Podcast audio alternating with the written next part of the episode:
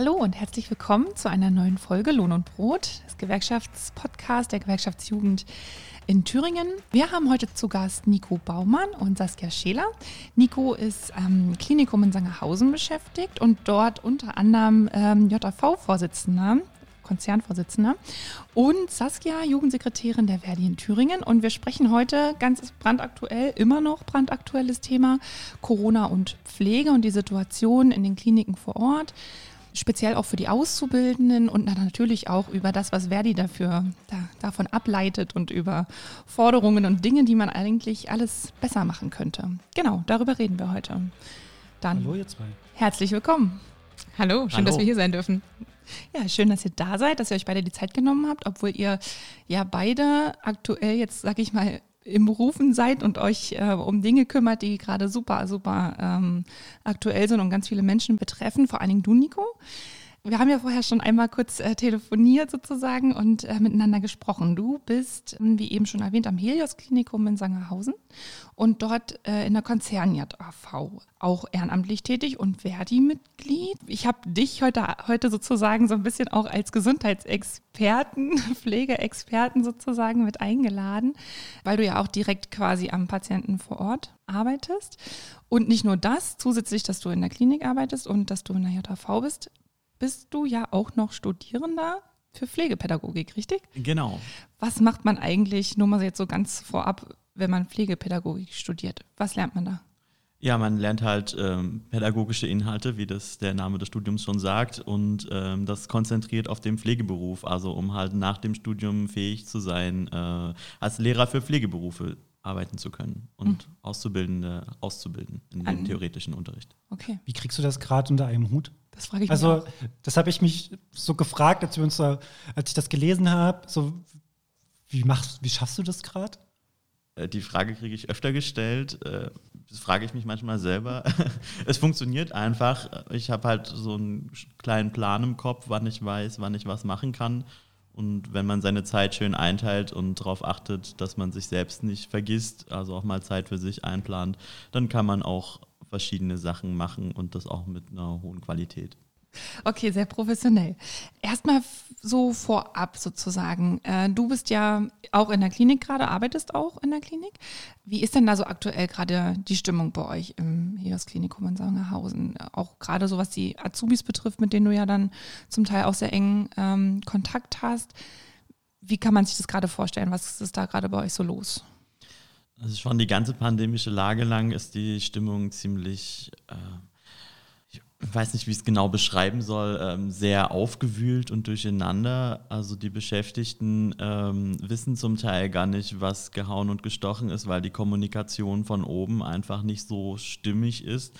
Jede Woche gibt es neue Verordnungen seitens der Gesetzgebung, aber halt auch äh, neue Anordnungen vom Arbeitgeber und keiner weiß mehr so richtig, was jetzt richtig oder falsch ist und was man tun soll. Ja, und wir haben jetzt bei uns in der Klinik so ein Ampelkonzept, ähm, dass man Patienten ähm, aufnimmt und sie erstmal auf der sogenannten gelben Station landen. Das ist auch eine Isolierstation, wo sie ihr Zimmer nicht verlassen dürfen und dort bleiben sie, bis ein PCR-Testergebnis da ist. Ähm, sie werden in der Notaufnahme mit einem Schnelltest getestet und dort wird geschaut, okay, ist der Patient äh, im Schnelltest positiv oder negativ. Der wird mhm. differenziert, ob er bei positiven Befund auf die rote Station kommt oder bei negativen auf unsere gelbe. Und äh, wenn der PCR-Test negativ ist, wird er auf eine sogenannte grüne Station weitergeschickt, ähm, wo quasi alle PCR-negativen Patienten liegen und differenziert nach äh, Fachabteilungen ein bisschen. Wobei das nicht mehr wie vorher war, dass man eine Unfallchirurgie, eine Gefäßchirurgie und eine Allgemeinchirurgie hat, sondern man sagt jetzt halt, gut, wir haben eine chirurgische Station und mhm. wir haben äh, eine internistische Station und danach wird halt aufgeteilt. Ähm, und auf den roten liegen halt die ganzen positiven Fälle, die nicht zwingend wegen Covid unbedingt da sind, aber ähm, die halt positiv getestet sind und potenziell ansteckend in dem Moment. Ähm, und das macht es für Mitarbeitende auch sehr schwierig ähm, im Umgang mit den Patienten, vor allem auf den gelben Stationen, weil man halt nie weiß, äh, hat das jetzt oder hat das nicht. Ähm, und mitunter ist es auch schon vorgekommen, dass dann ähm, Patienten falsch verlegt wurden und positive auf grünen Stationen im Vierbettzimmer lagen und schwuppdiwupp hast du dann äh, neue Isolationspatienten. Also es ist viel hin und her und ja, eine spannende Lage, sag ich mhm. mal. Und für die Auszubildenden im Besonderen ähm, war es am Anfang der Pandemie auch so, dass der Arbeitgeber der Meinung war, gut, ähm, die können ja die Besucherkontrolle übernehmen, also an, sich an den Einlass stellen und gucken, ähm, ob die Besucher, die ihre Angehörigen besuchen wollen, ähm, irgendwelche Symptome haben und äh, ob sie eingelassen werden dürfen oder nicht. Mittlerweile ist das Besuchsverbot auch so strikt, dass quasi gar keiner mehr reinkommt, es sei denn, die Patienten liegen tatsächlich im Sterben und sind so schwer krank, ähm, dass es absehbar ist, dass das Leben dem Ende zugeht. Dann darf man nochmal Abschied nehmen. Und ähm, für frisch gebackene Väter, die dürfen die Muttis natürlich besuchen und die mhm. Kleinen Ansonsten herrscht ein striktes Besuchsverbot und diese Notwendigkeit ist nicht mehr gegeben, dass Auszubildende ausbildungsfremde Tätigkeiten machen müssen.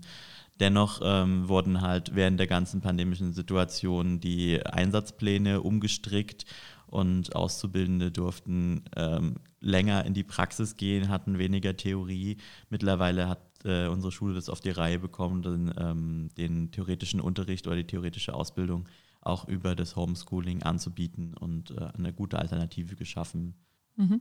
Du hast es jetzt gerade schon angesprochen, ausbildungsfremde Tätigkeiten ne? oder dieser Vorschlag, dass die Azubis ja sozusagen die Türsteher in den Spielen können, um da zu schauen, ähm, wer darf da jetzt rein in die Klinik und wer nicht.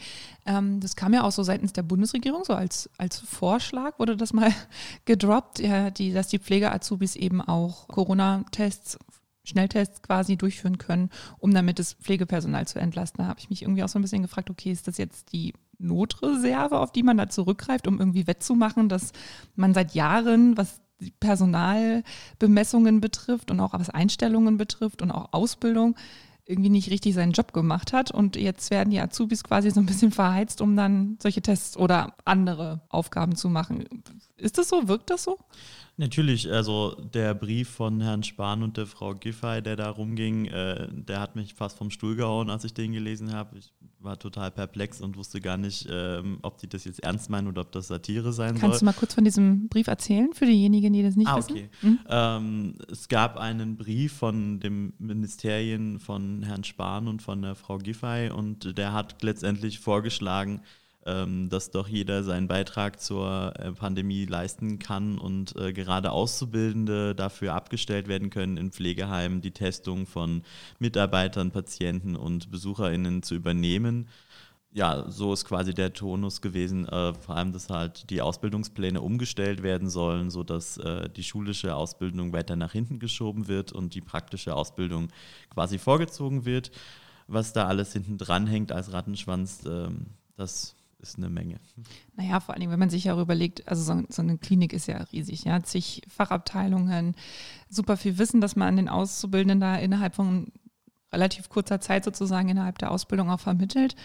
Und dann, also Corona dauert jetzt ein Jahr und jetzt sollten die quasi ein Jahr Verantwortung übernehmen, in Anführungszeichen, als ob sie das nicht sowieso schon machen würden. Ne? Und dann, ja, die schulischen Lehrinhalte irgendwie nach hinten schieben, verstehe ich irgendwie nicht, weil das ist ja quasi ein Jahr, was ihnen mehr oder weniger verloren geht für die Inhalte, die ja eigentlich vorgesehen waren, oder? Also nachher sind die fertig mit ihrer Ausbildung und dann, ja, und dann fehlt ihnen das und dann stehen sie am Patientenbett und sagen dann, oh sorry, das habe ich leider in der Schule nicht mitbekommen, weil es war Corona. Ja, so in etwa. Also ich glaube schon, dass es so gedacht ist, dass die dann quasi die Schuleinheiten nachholen sollen. Allerdings ist die Pflegeausbildung in aller Regel so gestrickt, ähm, dass der schulische Anteil immer weniger wird im Laufe der Ausbildung. Weil gerade am Anfang braucht es halt viel theoretisches Wissen, um überhaupt am Patienten arbeiten zu können. Mhm. Ähm, ich kann ja keine Blutentnahme durchnehmen, ohne zu wissen, wo überhaupt die Gefäße langlaufen und wie das funktioniert. Ähm, und im Laufe der Ausbildung äh, nehmen die schulischen Anteile immer mehr ab und die Praxiseinsätze werden länger. Das ist halt ganz normal, um halt auch die Auszubildenden auf das Berufsleben im Anschluss vorzubereiten. Ja, und wenn man jetzt sagen würde, okay, wir dehnen schon am Anfang der Ausbildung die Praxiseinsätze aus und haben dann äh, sechs bis acht Wochen ähm, einen praktischen Einsatz im Pflegeheim und äh, testen dort die ganze Zeit und dann wird der Einsatz von den acht Wochen noch auf zwölf Wochen verlängert, weil wir brauchen ja unbedingt Azubis in den Pflegeheimen zum Testen. Dann ähm, schiebt sich natürlich die Zeit, ähm, die dort schulische Ausbildung stattgefunden hätte, nach hinten auf. Und es könnte durchaus passieren, dass man dann am Ende ein halbes Jahr in der Schule hängt und gar nicht mehr in der Praxis ist. Und dann hat man plötzlich praktisches Examen und steht da und weiß gar nicht mehr, wie alles funktionierte, mhm. weil man einfach ewig nicht mehr in der Praxis gearbeitet hat. Klar, auch auf Hinblicke für die Prüfungen, ne? absolut. Saskia, ich gucke jetzt gerade zu dir, aber unsere Zuhörer sehen das natürlich nicht. Also wir sitzen hier auf Abstand natürlich und lüften auch ganz fleißig zwischendrin. Äh, aber haben den Vorteil, dass wir uns diesmal wirklich äh, in einem Raum sehen können. Das ist ja auch nicht so ganz selbstverständlich momentan. Saskia, ich habe schon angekündigt in der Anmoderation, du bist äh, Jugendsekretärin für die Verdi hier in Thüringen und du hast ja, also Sangerhausen zwar jetzt in Sachsen-Anhalt, aber ähm, du hast ja jetzt sozusagen mehr Einblick in die verschiedenen Kliniken, auch in Thüringen. Das an Berichten, was Nico jetzt gerade gesagt hat, das kannst du das bestätigen so für dein Feld und auch für das Feld deiner Kolleginnen und Kollegen, die für die Kliniken und Gesundheitsbereich zuständig sind? Ja, auf jeden Fall. Ich glaube, das ist kein äh, Phänomen, was nur in Sangerhausen auftritt. Ähm, und zum anderen hat äh, Nico als ähm, Konzern äh, JAV ja auch Einblick in ganz, ganz viele Helios-Kliniken, wo das sehr ähnlich ist. Ja, es gibt natürlich Unterschiede von Klinik zu Klinik. Allerdings glaube ich schon, dass das für viele zutrifft, gerade was sozusagen die Abstimmung von ähm, praktischer Ausbildung und theoretischer Ausbildung angeht. Ich höre von ganz, ganz vielen Azubis, dass auch das Homeschooling nicht besonders gut funktioniert, dass da auch die ähm, Abstimmung auf die Praxis nicht besonders gut funktioniert. Und ähm, ich hatte heute Morgen erst äh, eine Videoschalte mit einigen Azubis einer speziellen Klinik, die haben gesagt, sie haben seit dem zweiten Lockdown quasi zwei Videoschalten mit ihrer Schule gehabt, jeweils eine kurze Zeit und sonst bekommen sie nur Aufgaben, haben also gar keine Möglichkeit, da nochmal Rückfragen direkter Art zu stellen, außer per Mail. Und es ist natürlich was anderes, ob man sich Inhalte durchliest und äh, dazu was irgendwie Aufgaben bearbeitet oder ob man auch dazu diskutieren und sprechen kann, nochmal Rückfragen stellen kann und ähnliches. Und auf der anderen Seite als wäre das nicht schon Belastung genug, sozusagen, haben die Azubis natürlich in der praktischen Ausbildung eine sehr, sehr hohe ähm, zusätzliche Belastung, Anspannung. Und ich habe ganz, ganz viele Videoschalten, sowohl mit JAV als auch Azubis im Pflegebereich in letzter Zeit, die nur zu Hause sitzen, weil sie in Quarantäne sind. Also sozusagen ganz, ganz viele Leute, die genau entweder in Quarantäne sind auf Verdacht oder auch tatsächlich positiv getestet. Und das macht natürlich auch zum einen psychisch was, ähm, zum anderen hat das natürlich Auswirkungen auf die Abschlussprüfungen, weil das ja alles auf die Fehlzeiten angerechnet wird. Also man hat ja eine ähm, spezielle Obergrenze an Fehlzeiten in der Pflegeausbildung, die man nicht überschreiten darf, um zur Prüfung zugelassen zu werden. Und viele Auszubildende machen sich da gerade sehr viele Sorgen, ob sie überhaupt zugelassen werden zu ihren Prüfungen, ob sie die gut ablegen können, sowohl formell wegen der Fehlzeiten, zum anderen praktisch auch ähm, ob sie die ganzen Inhalte mitbekommen und so weit sich fit fühlen, dass sie die ähm, Ausbildung ablegen können. Und das ist zum einen individuell für die Azubis natürlich ein Problem und fühlt sich nicht gut an, aber ist natürlich auch ein gesamtgesellschaftliches Problem. Ne? Also wenn wir uns vorstellen, es fehlen aktuell 100.000 Vollzeitstellen in der Pflege in Deutschland, Tendenz eher zunehmend und wir jetzt sozusagen, Jessica, du hast gerade gesagt, wir haben ein Jahr Corona ähm, und das hört ja nicht morgen auf, sehen, wie sozusagen Probleme in der Ausbildung weiter sich verfestigen, wird es nicht, oder meiner Einschätzung nach nicht dazu führen, dass wir genau diesen Fachkräftemangel durch besonders viele Azubis, die dann fertig werden, lösen. Denn das ist nicht der Fall. Und es, diese ganze Situation ist gerade auch keine besonders gute Imagekampagne für eine Ausbildung in der Pflege. Also alles, was man über die Medien mitkriegt, aber vielleicht auch aus dem Bekannten- und Freundeskreis, wie stark die Leute belastet sind, glaube ich nicht, dass sich im nächsten Jahr doppelt so viele Leute für die Ausbildung in der Pflege ähm, interessieren oder dazu entschließen werden. Und das macht uns gesamtgesellschaftlich, stellt uns das für große Herausforderungen. Gibt es da schon Diskussionen, wie es mit den Fehltagen aussehen wird? Gibt es da Übergangslösungen oder wird einfach nicht genau drauf geguckt, wie hoch die Fehltage sind? Weil letztlich ist das ja nicht nur ein Problem dieser einen Branche, sondern hat ja auch, ähm, ja auch andere Branchen könnte das ja auch treffen. Also Erzieherin zum Beispiel mit Einrichtungen, die einfach äh, monatelang zu sind ähm, die ihre Praxisanteile sozusagen gar nicht machen können. Oder halt also auch in Quarantäne sind, ne? Ja. zum Beispiel. Ja. Also wer das festlegt, ist ja sehr äh, unterschiedlich von ja. äh, Ausbildungsberuf zu Ausbildungsberuf. Wenn wir bei der Pflege bleiben, ähm, ist das das Landesverwaltungsamt zum Beispiel in Thüringen, das darüber entscheidet. Und da ist bisher die Ansage, dass sehr individuell weiterhin geguckt wird, wie die Fehlzeiten sind und individuelle Absprachen mit den Auszubildenden getroffen werden und gegebenenfalls dann Nachprüfungen sozusagen anstehen. Im Zweifelsfall heißt das aber natürlich, dass ähm, Auszubildende ihre Ausbildung verlängern müssen. Also die, dass sie nicht fertig werden in den drei Jahren, sondern genau nochmal, weiß ich nicht, ein halbes Jahr oder wie viel auch da wirklich fehlt, verlängern müssen was sozusagen genau individuell wieder bedeutet, man muss länger in der Ausbildung bleiben, hat also einen späteren Berufseinstieg, später sozusagen das richtige Gehalt, aber ja auch viel mehr Leute sozusagen weiterhin in Ausbildung sind, was Kapazitäten in den Berufsschulen ähm, weiter abverlangt und ähnliches. Also auch das ist ein systemisches Problem und nicht nur eins der einzelnen Azubis. Und genau, es kommen weniger ausgebildete Fachkräfte in den Kliniken an, mit denen die Kliniken ja aber kalkuliert haben. Mhm. Genau, weil halt eben Abgänge durch Renteneintrittsalter oder so ja natürlich trotzdem passieren. Ne? Bevor wir jetzt aber weitermachen, äh, du hast gerade gesagt, du warst bist kurz vor dieser Aufnahme jetzt auch in einem Gespräch mit Auszubildenden. Für diejenigen, die jetzt zuhören, die das vielleicht betrifft, wenn ich jetzt Auszubildende bin in irgendeinem Thüringer Klinikum oder in sonst einem anderen Bereich und dich gerne, weil ich äh, noch so jung bin und bei der Verdi-Jugend ähm, Mitglied bin oder bei der Verdi Mitglied bin und jung bin, an dich wenden will, wie mache ich das und für was bist du so erreichbar? Also kleiner Werbeblock sozusagen. Total gerne. äh, genau, ähm, ich bin total äh, offen für ganz, ganz viel, was Leute machen wollen. Also zum einen natürlich äh, erreichbar für alle ähm, Azubis im Dienstleistungsbereich in Thüringen, die, genau, vielleicht können wir dann unter dem Podcast irgendwie meine Kontaktdaten genau. verlinken oder so. Genau, ihr könnt mich immer gerne per Mail oder ähm, Handy erreichen. Und wenn es sozusagen individuelle Probleme gibt, bin ich natürlich immer ansprechbar. Wenn man eine Frage hat zum eigenen Ausbildungsvertrag, eine Abmahnung bekommen, wo man nicht weiß, ist das eigentlich rechtlich in Ordnung und solche Sachen. Aber natürlich auch, wenn man sagt, okay, irgendwie habe ich das Gefühl, bei mir an der Klinik oder in irgendeinem anderen Betrieb, in dem ich bin, die Probleme, die mir gegenübertreten, die sind gar nicht nur meine eigenen, sondern das betrifft uns alle oder das betrifft viele Leute. Dann können wir natürlich auch gucken, wo kann man da ansetzen? Ist das ein betriebliches Thema, was man zum Beispiel in Zusammenarbeit mit der Jugend- und Auszubildendenvertretung oder dem Betriebs- oder Personalrat ähm, in der Dienststelle im Betrieb lösen kann? Oder ist das vielleicht was, was wir in, den nächsten, in die nächsten Tarifrunden mit aufnehmen können? Oder genau, wo sind die Hebel, die man in Bewegung setzen kann? Und genau, ich arbeite mal so, ich brauche den Leuten ja nicht zu erzählen, was ihre Probleme sind, das wissen die schon selber vor Ort, sondern ich versuche zu sagen, wo können also an welchen Hebeln kann man ansetzen, wo können ähm, auch Unterstützungsmöglichkeiten sein und was sind so die einzelnen Schritte, um das Problem, was man identifiziert hat, zu lösen.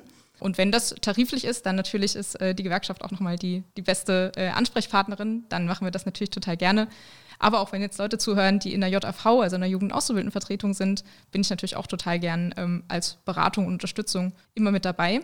Und auch wenn man sagt, okay, betrieblich läuft das alles total gut, ähm, da habe ich gar keinen Bedarf, aber ich will mich politisch einsetzen, dann äh, machen wir das natürlich auch. Also ähm, viele Sachen kann man auch nicht betrieblich lösen, weil es ein Gesetz zum Beispiel gibt oder eine Verordnung, die äh, Dinge regelt.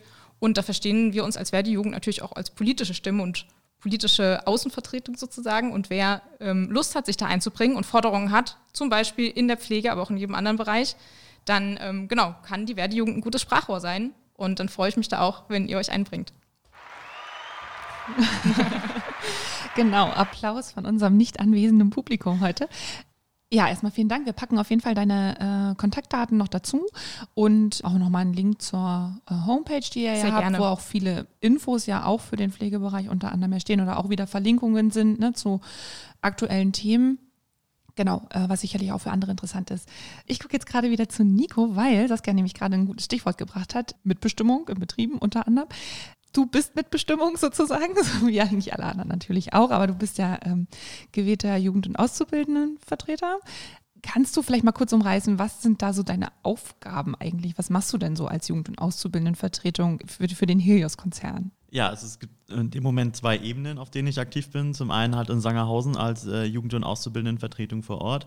Dort bin ich nicht allein. Ich habe ähm, noch vier weitere Mitglieder in meiner JAV und bin seit dieser Saison auch nicht mehr der Vorsitzende. Das hat ein Kollege von mir übernommen und mir damit einiges an Arbeit abgenommen. Bin ich sehr dankbar für. Auf lokaler Ebene schaut man halt, was kann ich äh, für meine Azubis direkt vor Ort tun. Können wir Betriebsvereinbarungen zu irgendeinem Thema abschließen? Wir sind zum Beispiel gerade dabei, eine Betriebsvereinbarung zu zum Thema praktische Ausbildung abzuschließen, die sämtliche Formalien und äh, ja, wie die praktische Ausbildung bei uns am Standort abläuft, nochmal konkret regeln soll, schwarz auf weiß. Und auch wenn Auszubildende mit Problemen auf uns zukommen, dann sind wir natürlich Ansprechpartner für die Auszubildenden und ähm, helfen ihnen, ähm, mit ihren Problemen zurechtzukommen oder verweisen gegebenenfalls an äh, einen netten Jugendsekretär, den wir in Sachsen-Anhalt Süd haben. Ansonsten arbeiten wir halt eng mit dem Betriebsrat zusammen, weil die JAV darf ähm, laut Betriebsverfassungsgesetz leider nicht eigenständig viele Sachen in Angriff nehmen. Wir sind immer ein bisschen abhängig von unserem großen Brudergremium, dem Betriebsrat. Ja, und auf Konzernebene, ähm, was du jetzt angesprochen hattest, bin Vorsitzender der Konzernjugend Auszubildendenvertretung. Wir haben aktuell, ich habe heute geschaut, 27 entsandte JAV bei uns im Gremium. Das heißt, aus allen Helios-Kliniken, die eine JAV haben, ähm, wird ein Mitglied der JAV zu uns entsandt. Und wir schauen dann halt als ähm, vertretendes Gremium für den ganzen Konzern auf Angelegenheiten, die auf Konzernebene geregelt werden sollen. Wie zum Beispiel gab es bei uns im Konzern den sogenannten Kompetenzkompass. Das war ein Ausbildungsnachweis für die alten Ausbildungsgänge nach äh, Krankenpflegegesetz, wo halt äh, quasi dokumentiert wurde, was wann erlernt wurde und welche Kompetenzen sich wie entwickelt haben oder welche ähm, Themenbereiche in der Schule abgearbeitet wurden. So ein Instrument wurde halt durch uns mitbestimmt an der Stelle.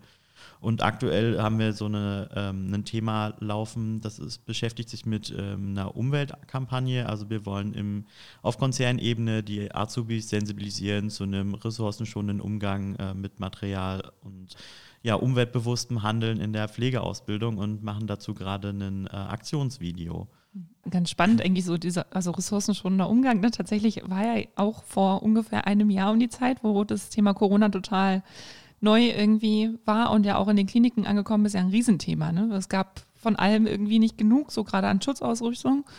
Genau, und da sprecht ihr quasi dann auch drüber, was da mehrfach verwendet werden kann oder wie man das aufbereiten kann und sowas? Dass man nee, das exakt jetzt nicht. Ähm, wir hatten das Thema schon vor Corona aufgegriffen, also Ende 2019 mhm. ähm, kamen wir auf die Idee mit ähm, Fridays for Future und allen Aktionen, die ja äh, politisch aktiv waren, ähm, haben wir halt gesagt, okay, wir sollten vielleicht auch was bei uns im Konzern tun und äh, da der betriebliche Umweltschutz auch eine Aufgabe des Betriebsrats ist, können wir das vielleicht auf uns ummünzen und sagen, okay, dann machen wir den betrieblichen Umweltschutz für Auszubildende Auszubildende und betrifft halt überwiegend Auszubildende. Und damit ist es ein JV-Thema und haben uns an die Konzerngeschäftsführung gewandt und ihr unsere Idee vorgestellt. Und sie hat gesagt, äh, ja, ähm, können wir unterstützen und sie finanzieren uns auch das Video und äh, unterstützen uns dabei. Also echt mal eine coole Aktion von einem Arbeitgeber. Ja, und auch super kreativ ja. eigentlich. Also jetzt auch nicht so, sozusagen das Erste, was einem gleich in den Sinn kommt, wenn man sich so JV arbeitet, sondern eher so, was du zu Beginn auch beschrieben hast, ne, für Probleme da sein, bei Betriebsvereinbarungen mitwirken und so weiter und zu schauen, wie es wie man den Azubis vor Ort konkret helfen kann. Aber ja, gerade so Aktionen wie auch mal so ein Video zu machen, natürlich auch super cool, um irgendwie auch reinzukommen oder auch was man mal vorzeigen kann, ne? wenn man dann Azubis hat, neue im, Be im Betrieb. Ja, genau. Und zum Thema ähm, Aktion, Hilfeleistungen für Auszubildende bieten, beziehungsweise auch für JAV bieten, hat ähm, die Kaya schon vor mir, also das ist ja ein Gremium, was lange Zeit besteht letztendlich, weil immer wieder neu entsandt wird. Es sind zwar immer wieder neue Mitglieder, aber ähm, letztendlich ist das ja ein Gremium von Konstanz mehr oder weniger. Mhm. Und eine Vorgänger-Kaya, wenn ich es mal so sagen möchte, hat ähm, eine Hilfestellung für JV erarbeitet, so erste Schritte als JV, wo halt rechtliche Grundlagen für Jafis drin sind, mit denen die quasi direkt arbeiten können und eine Arbeitshilfe für die geschaffen. Mhm. Aber auch äh, einen Aktionsplan zur Praxisanleitung, wie kann ich denn vor Ort äh, eine Betriebsvereinbarung zur Praxisanleitung durchsetzen, weil das war mal ein Konzernthema bei uns. Wir wollten die Praxisanleitung in einer Konzernbetriebsvereinbarung verhandeln, aber der Konzern hat gesagt, gesagt, nee, können wir nicht machen. Äh, wir können zwar konzernweit Vorgaben machen, aber eine Betriebsvereinbarung, nee, da müssen wir uns ja dran halten, das können wir nicht machen. Äh, das müsst ihr schon vor Ort lösen. Und dann äh, gab es halt an vielen Standorten Vereinbarungen zu Betriebsvereinbarung, also Betriebsvereinbarung zur Praxisanleitung. Kannst du kurz mal umschreiben, was eine Praxisanleitung umfasst? Ähm, Praxisanleitung ist die Ausbildung von Auszubildenden in der Praxis ähm, durch eine berufspädagogisch qualifizierte Person. Also, also dich dann. Zum Beispiel, also ähm, als Pflegepädagoge wäre man natürlich berufspädagogisch qualifiziert, aber die Ausbildung zum Praxisanleiter umfasst nach Pflegeberufegesetz, was seit 1. letzten Jahres gilt, eine berufspädagogische Zusatzqualifikation von 300 Stunden. Mhm. Ähm, vorher waren es nur 200. Ähm, allerdings hat man jetzt auch die Berufserfahrung, die nötig ist, um Praxisanleitung zu machen, herabgesetzt auf ein Jahr. Vorher waren es zwei. Also nach einem Jahr Berufserfahrung kann eine ähm, Krankenschwester oder ein Krankenpfleger oder eine Pflegefachfrau, Pflegefachmann, was auch immer man jetzt für einen Abschluss hat, mhm. ähm, eine Ausbildung oder Weiterbildung zur Praxisanleiterin, zum Praxisanleiter machen. Und dann ist man quasi berufspädagogisch qualifiziert, um Auszubildende auszubilden in der Praxis. Mhm. Äh, Gesetz schreibt 10% Anleitung vor. Das heißt, 10% ähm, der Dienstzeit, die die Auszubildende oder der Auszubildende auf Station verbringt, muss an der Seite eines Praxisanleiters oder einer Praxisanleiterin geschehen und soll natürlich auch ähm, eins zu eins betreut angeleitet werden. Also Praxisanleitung heißt auch strukturiert vorzugehen und nicht nur, ähm, okay, wir arbeiten heute den ganzen Tag zusammen und du schreibst die acht Stunden Praxisanleitung auf, weil mhm. das ist ja nicht zwingend äh, wirklich Anleitung im eigentlichen Sinne, sondern da mhm. gehört schon dazu, dass man vorher ein Gespräch führt, was willst du heute für Ziele erreichen und abschließend auch reflektiert, was hast du denn heute ähm, erreicht und woran willst du noch arbeiten, was wollen wir als nächstes für einen Schritt machen. Mhm. Das ist also der pädagogische Aspekt dahinter. Genau, der pädagogische Aspekt darf halt nicht vernachlässigt werden und das kann auch nicht jede einfache Schwester so machen. Ihr habt das jetzt in Sangerhausen durchgesetzt. Äh, nee, in Sangerhausen haben wir tatsächlich keine Betriebsvereinbarung zur Praxisanleitung, da wir äh, drei freigestellte Praxisanleiter für ungefähr 50 Auszubildende haben und das ein sehr, sehr guter Schnitt ist. Ähm, aber das wollen wir tatsächlich gerade noch regeln in unserer BV-praktische Ausbildung. Also die, die, soll viel umfassender sein als eine einfache BV zur Praxisanleitung. Okay, aber bei euch funktioniert es sozusagen auch ohne die Betriebsvereinbarung aktuell? Aktu aktuell funktioniert es noch, aber wir wollen es halt schwarz auf weiß niederschreiben, ja. damit man sagen kann, okay, Arbeitgeber, du musst dich schon mal dran halten, hier eine gute ja. Ausbildung zu machen. Mhm. Jetzt mal auf die Situation aktuell gesehen, wenn wir auch über das Thema äh, ausbildungsferne Tätigkeiten irgendwie sprechen. Wird die Praxisanleitung, findet die so tatsächlich aktuell, wie sie eigentlich geplant ist, in der Ausbildung noch statt oder hat die auch durch Corona leiden müssen? Das kommt tatsächlich auf die Standorte an. Also es gibt Kliniken, in denen läuft es nach wie vor gut, weil sie zum Teil auch einfach nicht so stark von Corona betroffen waren, wie es andere Kliniken sind. Aber oftmals ist es auch so, dass ähm, Praxisanleitung nicht mehr in der Form stattfinden kann, weil halt die Gegebenheiten sich geändert haben. Zum Beispiel ähm, die Stationen haben sich ja nun viel verändert. Also dadurch, dass es keine richtigen Fachabteilungen im Moment mehr so wirklich gibt, sondern halt nur noch dieses Ampelprinzip gefahren wird. Und dadurch erschwert es sich natürlich, äh, die Auszubildenden für die Fachabteilung konkret anzuleiten, was ja Sinn und Zweck der Übung ist. Wenn ich einen Auszubildenden auf eine Unfallchirurgie schicke, dann soll er unfallchirurgische Patienten betreuen. Und jetzt, äh, wenn er auf eine Unfallchirurgie kommt, kommt er zu uns auf die gelbe Corona-Station und wir haben alles an Patienten. Mhm. Also ähm, so Sachen wie Verbandswechsel durchführen, ähm, kommt halt bei uns nicht mehr so oft vor, weil wir einfach nicht mehr die Patienten dafür haben. Und das ist ärgerlich an vielen Stellen und macht natürlich auch die Praxisanleitung schlechter. Mhm. Ergänzend vielleicht dazu nochmal so ein bisschen Blick auch auf andere Kliniken außerhalb des Helios-Konzerns. Ich höre schon auf jeden Fall von vielen JAVen auch, dass ausbildungsfremde Tätigkeiten oder auch Abweichungen vom Ausbildungsplan, also das sogenannte Stationshopping, ne, also das Auszubildende ausgeliehen werden, da wo es gerade brennt, schon zugenommen hat. Ähm, und das, also durch Corona, äh, durch Personalengpässe, dass zunehmend auch Leute, also Pflegefachkräfte äh, in Quarantäne sind und genau Leute da einspringen müssen, was natürlich auch nicht Sinn und Zweck der Sache ist.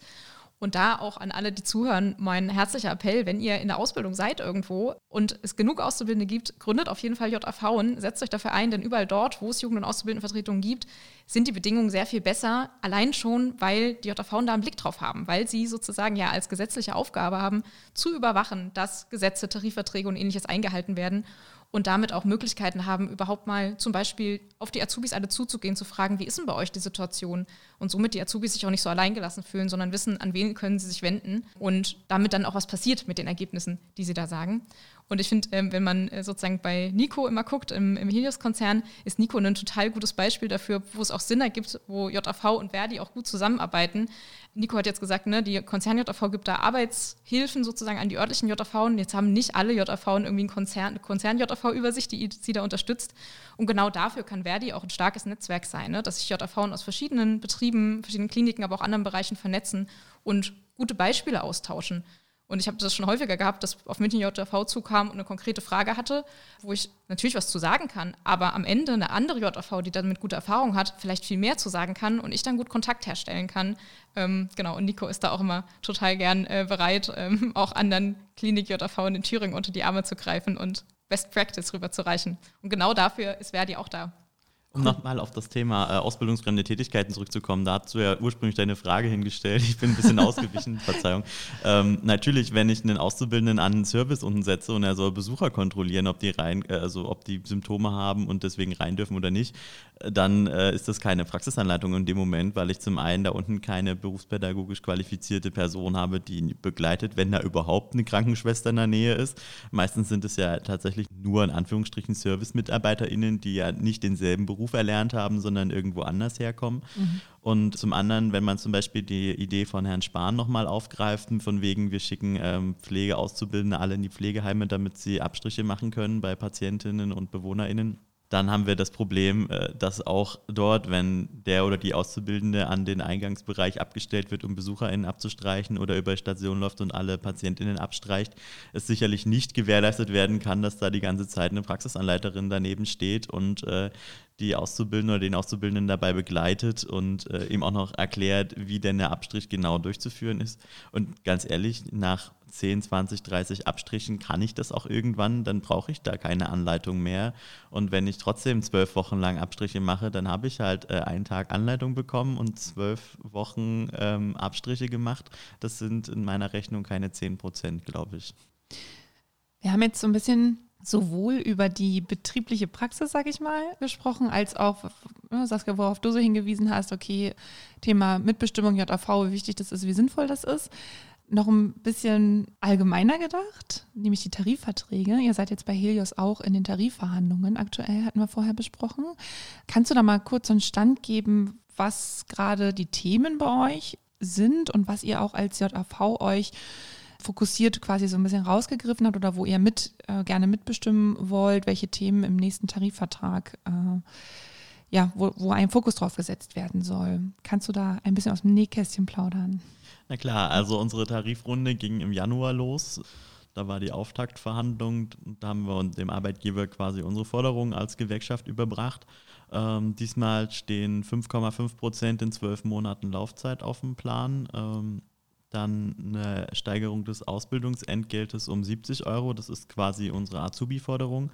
Und diverse weitere Forderungen wie die Fortführung des Kinderbetreuungszuschlags, aber auch ähm, ganz wichtig in unseren Augen endlich mal der Ost-West-Angleich, also die Arbeitszeitanpassung von Ost an West, nicht umgekehrt.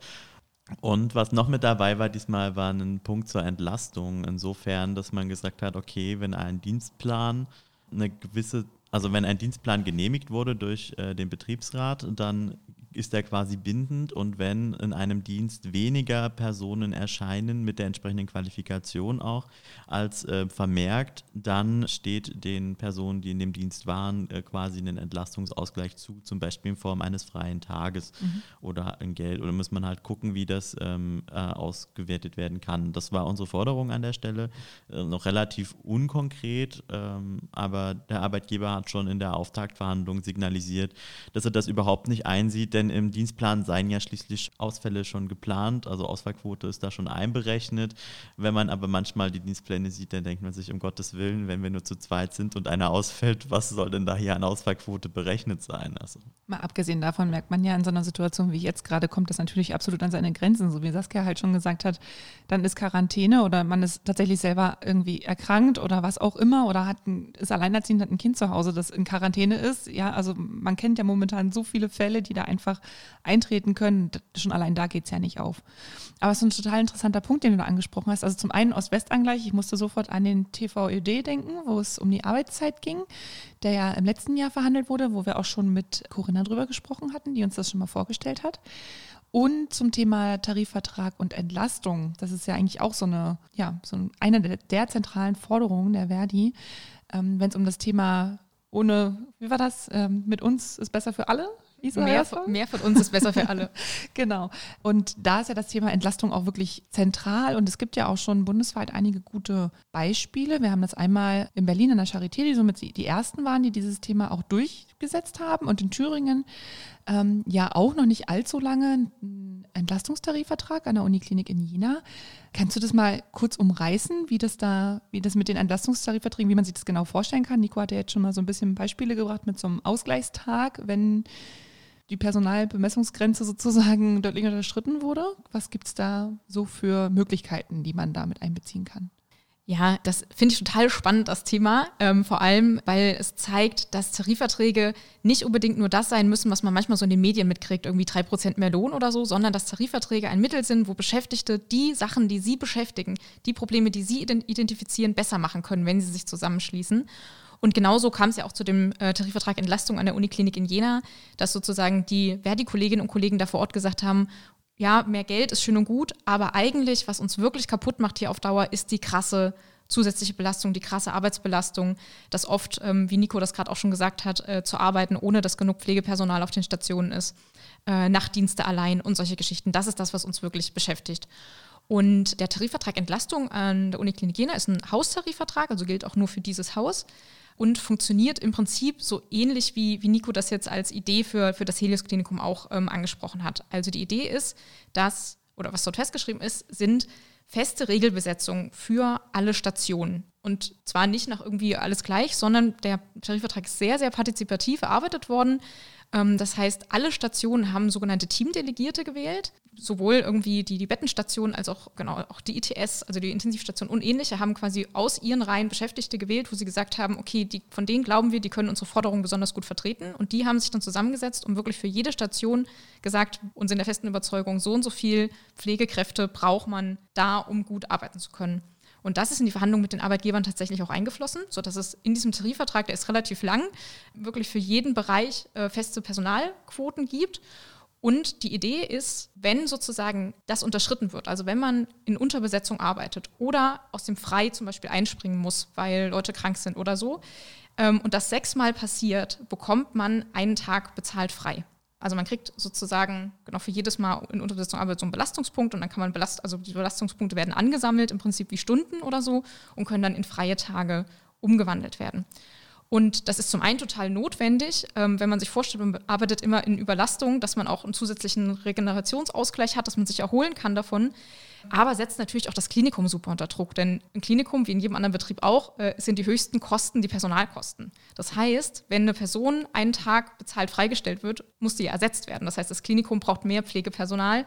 Die ähm, Idee der Kolleginnen und Kollegen war dahinter, das Klinikum damit auch dazu zu bringen, wirklich so zu planen, dass das gar nicht eintritt, dass dieser Belast- oder Unterbesetzungsfall gar nicht eintritt, ähm, weil das das Klinikum so unfassbar viel Geld kostet auf lange Sicht gesehen. Mhm. Genau. Das ist der, der grobe Plan dahinter. Ja. Ähm, sind auch noch viele, viele andere Dinge geregelt.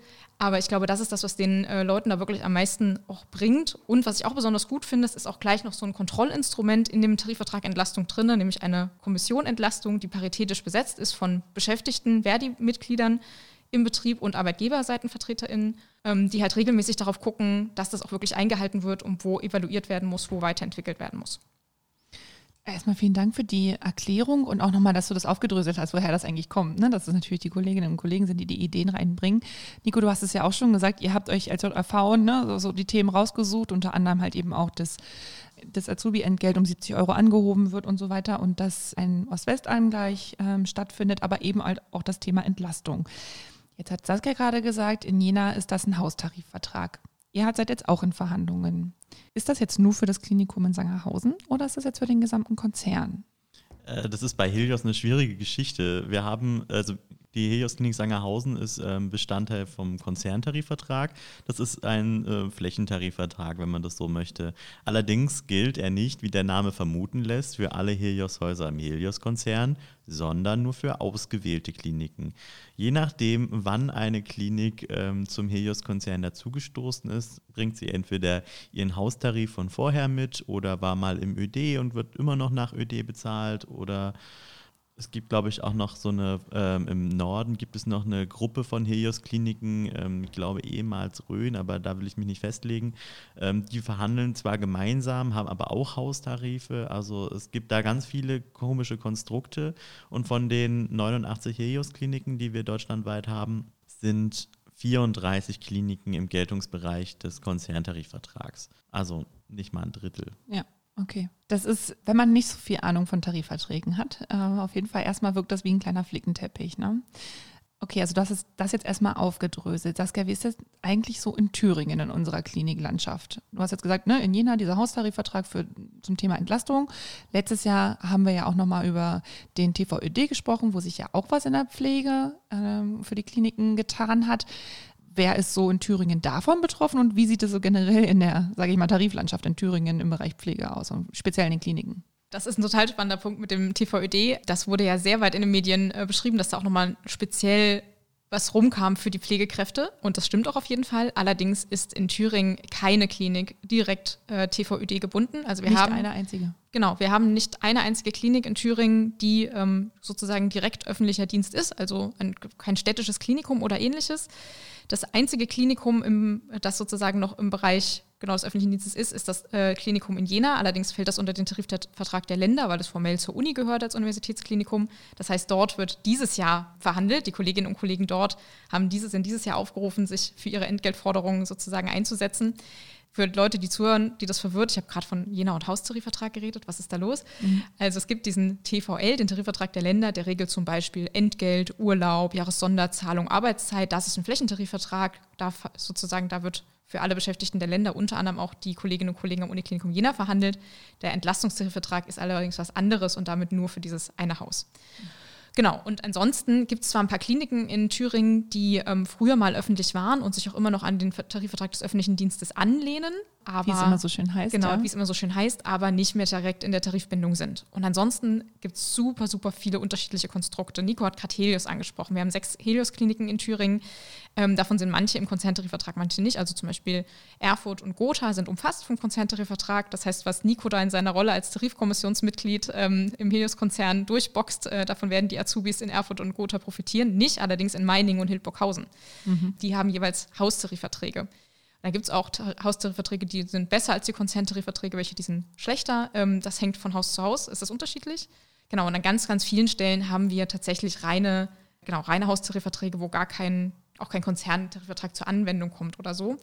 Das ist sozusagen auf der einen Seite ein großes Problem, weil sozusagen äh, sehr unterschiedliche Arbeitsbedingungen da sind führt auf der anderen Seite aber auch dazu, dass man eine sehr unmittelbare Wirkung hat, wenn man sich im Betrieb einsetzt. Also wenn sozusagen es ein Haustarifvertrag, ähm, zum Beispiel in der Zentralklinik Bad Berka oder im Südheitsklinikum in Nordhausen, die haben jeweils Haustarifverträge, die auch gerade jetzt aktuell verhandelt werden, da merken die Beschäftigten sehr unmittelbar, wenn sie sich dafür einsetzen, äh, dass sich dann auch was ändert. Das heißt, wenn man wenig wenn es wenig Gewerkschaftsmitglieder gibt, wenn sich wenig Leute da engagieren, kommt wenig rum. Wenn viele Leute mitmachen, sich viele Leute in Gewerkschaften organisieren an Aktionen beteiligen, hinter den Forderungen stehen, dann kommt der Klinikbetreiber tatsächlich auch unter Druck und muss mehr äh, Kohle rüberwachsen lassen. Apropos unter Druck. Also ihr habt ja jetzt beide, Nico, du das Beispiel konkret von den Tarifverhandlungen bei euch äh, im Helios-Konzern sozusagen und du jetzt sozusagen mit den mehreren Beispielen, wie es jetzt überhaupt in Thüringen aussieht, was zum einen auf jeden Fall super spannend ist, dass da eigentlich niemand ist, der da vom TVÖD äh, profitiert, sag ich mal. Mal so ganz allgemein gesehen zu Tarifverhandlungen. Eigentlich könnte man ja auch behaupten, naja gut, Corona hat jetzt richtig viel Druck ausgeübt, auf die Kliniken auch nochmal zu schauen und zu gucken, was da eigentlich mit Belastungsgrenzen, mit dem, mit dem Entgelt, das eigentlich vorne und hinten für das, was man da eigentlich leistet, nicht, nicht hinreicht und sonstigen, da liegt ja schon ziemlich der Fokus drauf. Und in den letzten Monaten und Wochen haben wir und auch, also eigentlich seit einem Jahr sozusagen vermehrt über dieses Thema gesprochen, könnte man ja sagen, naja gut, das kommt jetzt vielleicht ähm, den Gewerkschaften ganz zugute, dass da so ein gesellschaftlicher Fokus drauf liegt und dass viele Menschen sagen, ja klar, das sollte besser bezahlt werden, die Arbeitsbedingungen sollten besser sein. Macht das eure Tarifverhandlungen gerade zum Beispiel bei Helios einfacher, weil ihr wisst, okay, da sind total viele bei uns in Sangerhausen und in anderen Standorten vor Ort, da würde die ganze Stadt auf die Straße gehen und mit uns beim Streik uns unterstützen, weil da gerade einfach so viele denken, Bescheid zu wissen, wie es in den Kliniken läuft? Ich glaube, unserem Arbeitgeber ist es total egal, ähm, was die Gesellschaft dazu sagt. Ihm ist es wichtig, dass ähm, seine Elektivpatienten ins Krankenhaus kommen, die OPs durchgeführt werden können und er seinen Cash kassiert. Und wenn man mal ähm, den Tarifverhandlungen lauscht und hört, was der Arbeitgeber zu sagen hatte, dann sagt er, 2021 wird ein total herausforderndes Jahr, weil 2020 gab es ja Ausgleichszahlungen und wir konnten 400 Millionen oder so an Fresenius abführen. Mhm. Aber dieses Jahr, um Gottes Willen, ähm, wird viel anstrengender, weil ja nicht mehr alle Ausgleichszahlungen gezahlt werden und wir wissen ja noch gar nicht, wie wir wirtschaften müssen. Und es wird äh, halt ein sehr herausforderndes Jahr. Das war so die Aussage. Deswegen können sie uns auch nicht so viel Geld zugestehen. Ich bezweifle ein bisschen, dass äh, die Öffentlichkeit da so viel Druck ausüben könnte auf unseren Arbeitgeber, dass der dann sagen würde, okay, dann ähm, kriegt ihr doch ein bisschen mehr Geld. Mhm. Hm, ich glaube, man muss das auf zwei Ebenen sehen, sowohl auf der Ebene der Tarifverhandlungen als auch auf politischer Ebene. Ja, ich glaube schon, dass Corona was gemacht hat. Ich erlebe zum Beispiel ganz viele Azubis, die sehr politisch auf einmal darüber sprechen. Ne? Also die jetzt merken, okay, wir sind doch hier nicht die Reserve, von der wir vorhin gesprochen haben, wir werden hier verheizt, was soll das eigentlich? Es muss ein Umdenken geben und die deswegen auch sich ähm, mehr einbringen.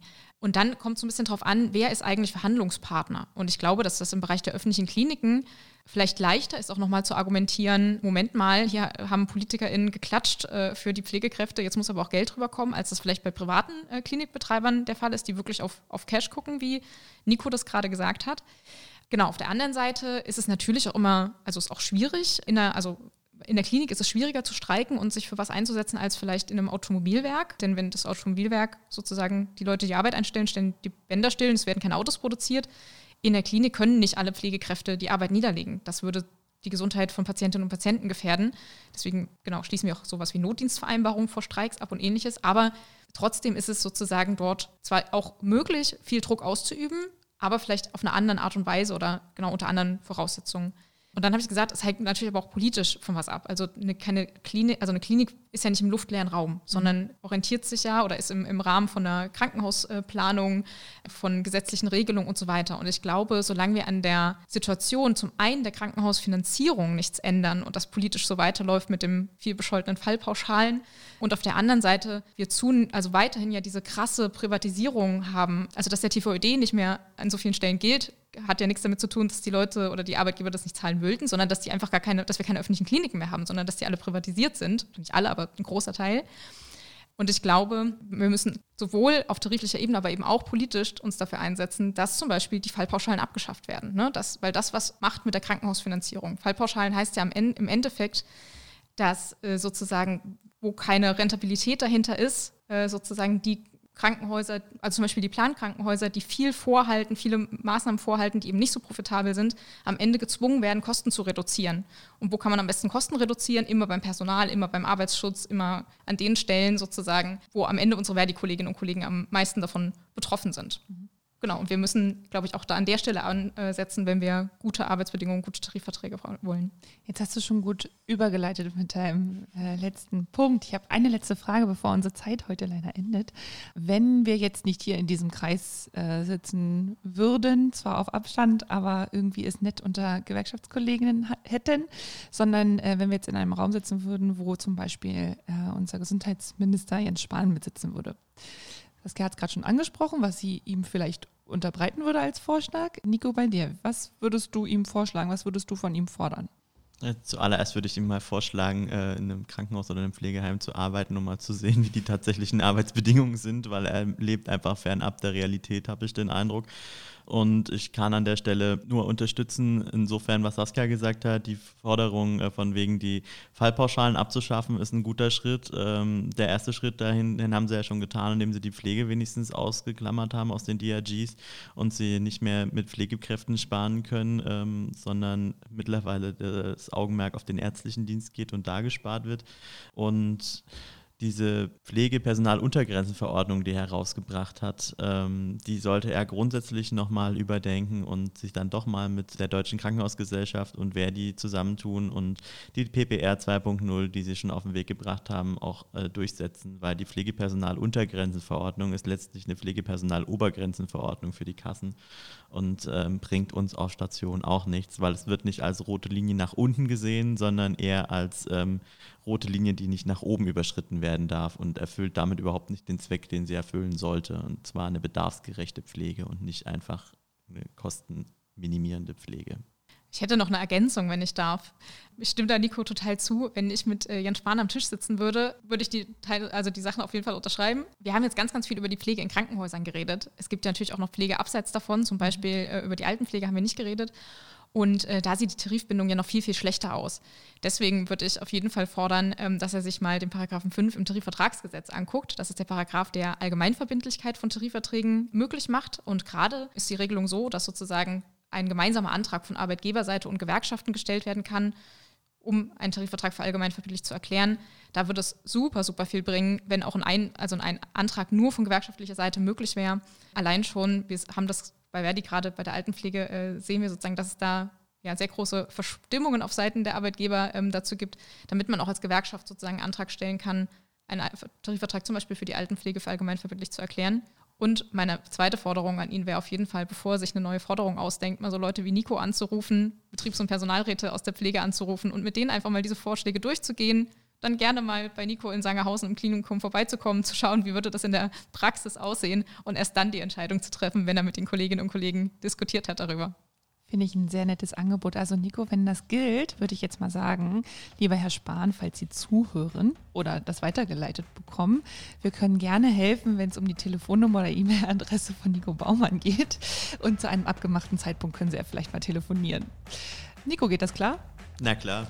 Super, alles klar, gut. Also vielleicht ruft dich Herr Spahn mal die nächsten Wochen an. Wir sind gespannt. Vielen, vielen Dank, ihr beiden, für dieses ähm, tolle Interview. Es hat Spaß gemacht. Es war auch super interessant. Also auch nochmal Thema Thüringen und dann natürlich auch zu hören, wie es gerade in den ähm, Kliniken und so weiter läuft. Danke, dass ihr da wart und ja, vielleicht gerne nochmal ein zweites Mal. Dann. Danke für die Gelegenheit. Ja, das war jetzt Danke. auch schon die dritte Folge zu dem Thema. Ihr könnt euch ja nochmal die Folge mit Philipp Motzke anhören, der nochmal tiefgreifender zum Uni Jena sagt und dann auch nochmal mit Sandro Witt, wo es dann auch nochmal um die Finanzierung der Krankenkassen geht und was Jens Spahn da so alles angerichtet hat, beziehungsweise noch anrichten wird. Das stimmt. Okay, also wir machen weiter mit unserer Serie. Seid gespannt. Dann tschüss. Tschüss. Tschüss. Ciao.